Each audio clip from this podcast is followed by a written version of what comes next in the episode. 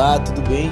Pega sua xícara de café e senta comigo para mais um Visão e Revolução, o seu podcast diário. Vamos juntos?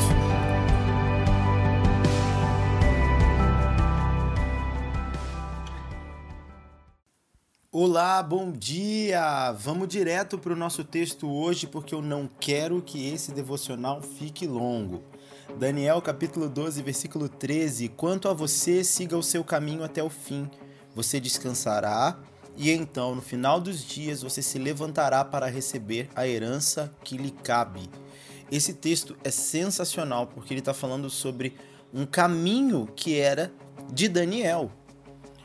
Esse momento ele está sendo visitado pela voz do Senhor e ele, tá, essa voz ela está falando quanto a você siga o seu caminho. Sabe, cada um de nós precisa entender, irmão, Cada um de nós temos o nosso caminho. E no nosso caminho, ninguém vai andar. No nosso caminho, só nós vamos andar. No nosso caminho, ninguém mais vai ficar de mão dada com a gente fazendo as coisas conosco. Quanto à liderança, né? Eu falo para pessoas de liderança, eu falo para pessoas de relevância, é óbvio que você às vezes vai olhar para o teu lado e você fala: "Cara, mas ninguém chega junto, cara, mas ninguém tá aqui pagando preço eu nem gosto desse termo pagar preço, porque Jesus já pagou, mas é o, é o, é o termo que se usa. A gente vai falar assim, nossa, mas as pessoas não entendem, mas ninguém ninguém está compreendendo. É, isso é uma verdade. Mas ninguém vai entender o seu caminho, porque o seu caminho é seu.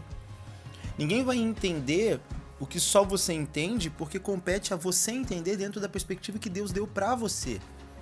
Então nós precisamos correlacionar o nosso propósito ao entendimento de que, embora seja maravilhoso ter conexões divinas, pessoas fazendo conosco a obra, gente tocada por Deus, porque Esdras fala isso, Esdras fala que todo aquele que o Senhor tocou o coração voltou para Jerusalém para reconstruir o templo. Então é óbvio que existirão pessoas sim ao nosso lado é, é, é com pessoas e é por pessoas que a obra de Deus é feita.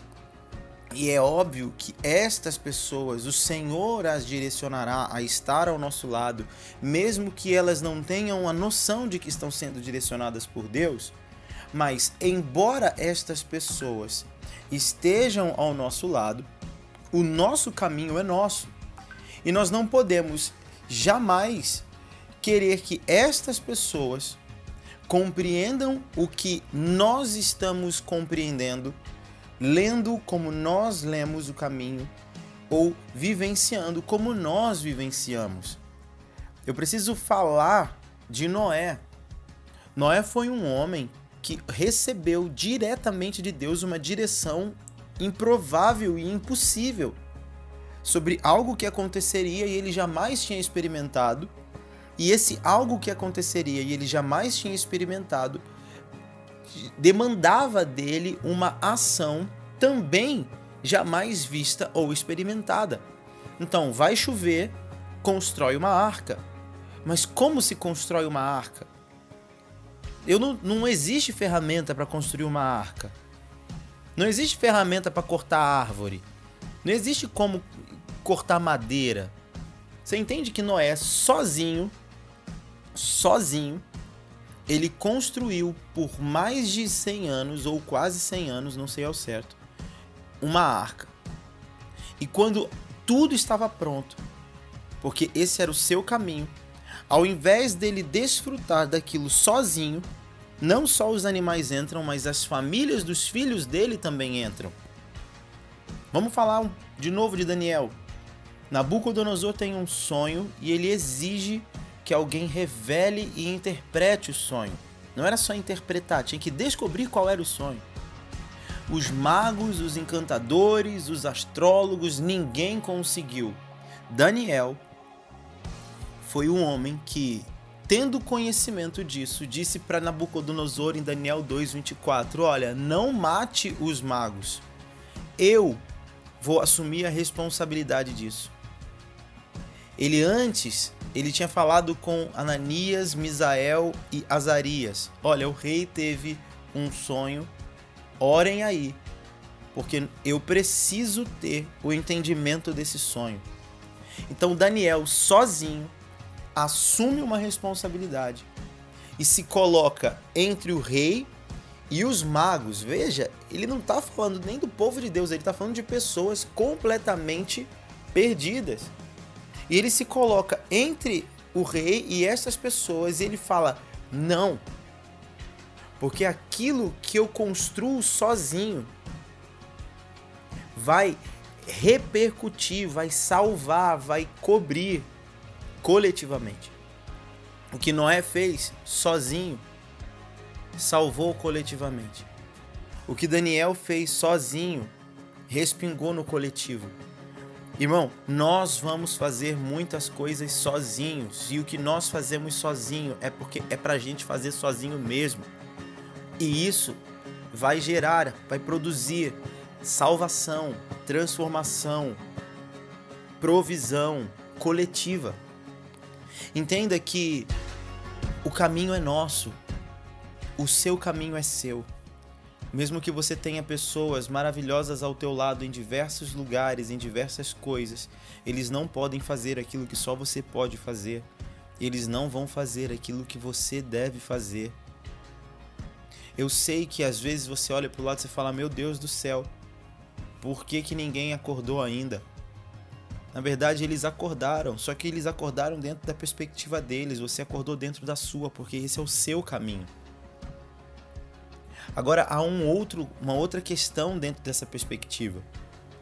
Porque Daniel mais uma vez assume uma responsabilidade sozinho, lá em Daniel no capítulo 5, quando Belsazar ele se depara com o mistério da mão escrevendo na parede. E ninguém, nenhum dos magos, nenhum dos sábios, nenhum daqueles homens consegue interpretar o que estava escrito. Então apresentam Daniel e o rei já tinha emitido uma ordem, falado que aquele que interpretasse seria condecorado, ele receberia um manto, ele receberia um colar dourado, de, um colar de ouro. E aí, quando Daniel é apresentado, falam para ele: Olha, o rei fala: se você fizer, ele fala: Oi, rei, guarde os seus presentes. Guarde os seus presentes para você, faz o que você quiser com eles. Quanto a mim, no que diz respeito a mim, eu vou ler o que está escrito e vou te trazer o significado. Mais uma vez, Daniel se coloca num lugar de responsabilidade. Ele entendia que ali era ele. Sabe, ali era ele. Sou eu eu tô aqui com a minha cara, dando a minha cara a tapa, porque eu entendo que esse é o meu lugar e eu vou fazer o que eu tenho que fazer. Agora, a recompensa, aí, rei, hey, faz o seguinte: fica para você, eu não trabalho por recompensa, eu trabalho por estar no caminho. Isso é muito sensacional, porque sabe o que acontece, irmão? Muitas vezes a gente está trabalhando por recompensa. E eu não quero falar de galardão, ok? Eu estou falando de recompensas pontuais. Eu quero orar por uma pessoa para que ela seja curada. Eu quero liberar o Espírito Santo para que ele receba o Espírito Santo. Então, por melhor que seja a sua intenção, você está buscando isso como uma recompensa. Você está buscando isso como um resultado. Eu quero orar para que ele seja curado. A cura é a recompensa. Nós não podemos trabalhar por essa recompensa. Nós não podemos entrar no lugar de desejar uma recompensa de Deus. É sensacional porque Daniel 12, 13, o texto que nós lemos, está falando: olha, quanto você siga o seu caminho, você vai descansar e no final do tempo você vai receber a recompensa ou a herança. É óbvio que nós vamos receber coisas. É óbvio que nós vamos experimentar coisas, é óbvio que nós vamos vivenciar coisas, mas nós não podemos trabalhar para produzir, nós precisamos trabalhar a agenda do Espírito. A gente fala sempre do que Jesus fez, mas e o que Jesus não fez? Nossa, que heresia! Jesus não fez. É, irmão, Jesus não fez. A gente lê na palavra que em algumas cidades Jesus curou todos os enfermos, mas a gente não vê ele curando todos os enfermos em todas as cidades. A mulher do fluxo de sangue era uma numa multidão de pessoas que precisavam de algo que só Jesus podia oferecer. Eles não estavam ali apenas para ouvir Jesus, eles queriam que Jesus estava para oferecer, mas só aquela mulher foi curada. O paralítico do tanque de Betesda, ele estava ali por 38 anos, Jesus tinha 33. Cinco anos antes de Jesus nascer, ele já estava lá. E aí, todos os anos, Jesus passava por aquele lugar. Mas Jesus decidiu entrar em um, um único ano num lugar onde havia uma multidão de enfermos. A Bíblia fala que eles jaziam naquele lugar. Numa multidão, Jesus escolheu apenas um. Jesus não trabalhava por uma recompensa, Jesus fazia o que via o Pai fazer. Eu tenho que curar? Eu tenho que curar quem Deus está curando. Eu tenho que liberar o Espírito Santo, eu tenho que liberar o Espírito Santo sobre quem Deus está liberando. A chave está no primeiro milagre de Jesus, quando a mãe dele fala: Não, acabou o vinho, e ele fala que tenho eu contigo, não chegou a minha hora. Há um tempo. Eu não posso trabalhar querendo apenas produzir pelo que eu quero. Se eu quero curar pessoas porque eu quero curar pessoas, eu estou trabalhando por uma recompensa. Eu não estou nem falando de orgulho.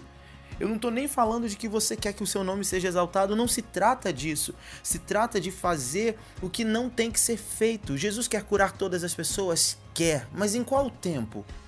Jesus quer liberar o Espírito Santo sobre todo mundo? Quer. Já está liberado sobre a terra. Ele quer atingir pessoas? Sim. Mas em qual tempo? Porque para tudo, para tudo há um tempo certo. Eu não posso querer experimentar recompensas por aquilo que eu estou fazendo. Eu não posso querer nem que as experiências sejam a minha recompensa. Sabe qual precisa ser a minha recompensa? Daniel no capítulo 9 precisa ser a minha recompensa.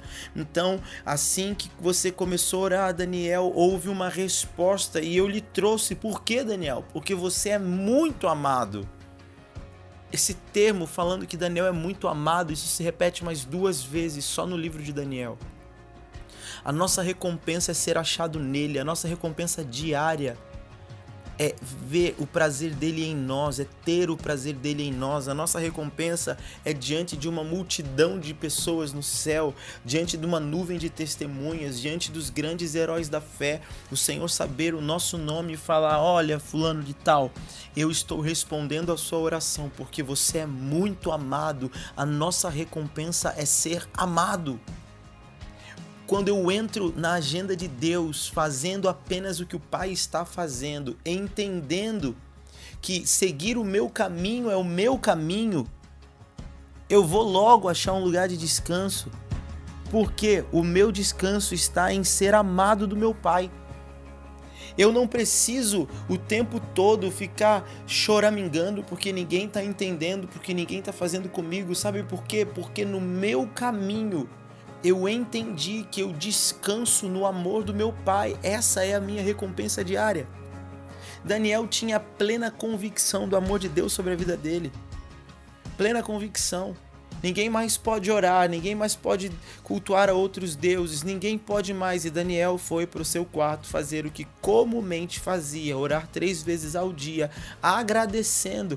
Irmão, agradecendo num tempo de perseguição. Ele estava agradecendo pelo quê? Porque ele sabia que havia amor sobre a vida dele. Então, mesmo que o lançasse na cova dos leões, viram que não tinha pecado nele. Havia amor sobre ele. Essa é a tua recompensa. Quando você faz a obra de Deus, não busque que as pessoas façam com você. Esse é o seu caminho. E não busque as recompensas das coisas, porque a maior recompensa é ter o amor de Deus, é o teu nome sendo falado logo depois de uma frase como eu tenho amor pelo fulano de tal. Deus tem amor todo dia para você. Um beijo grande. Fica com Deus.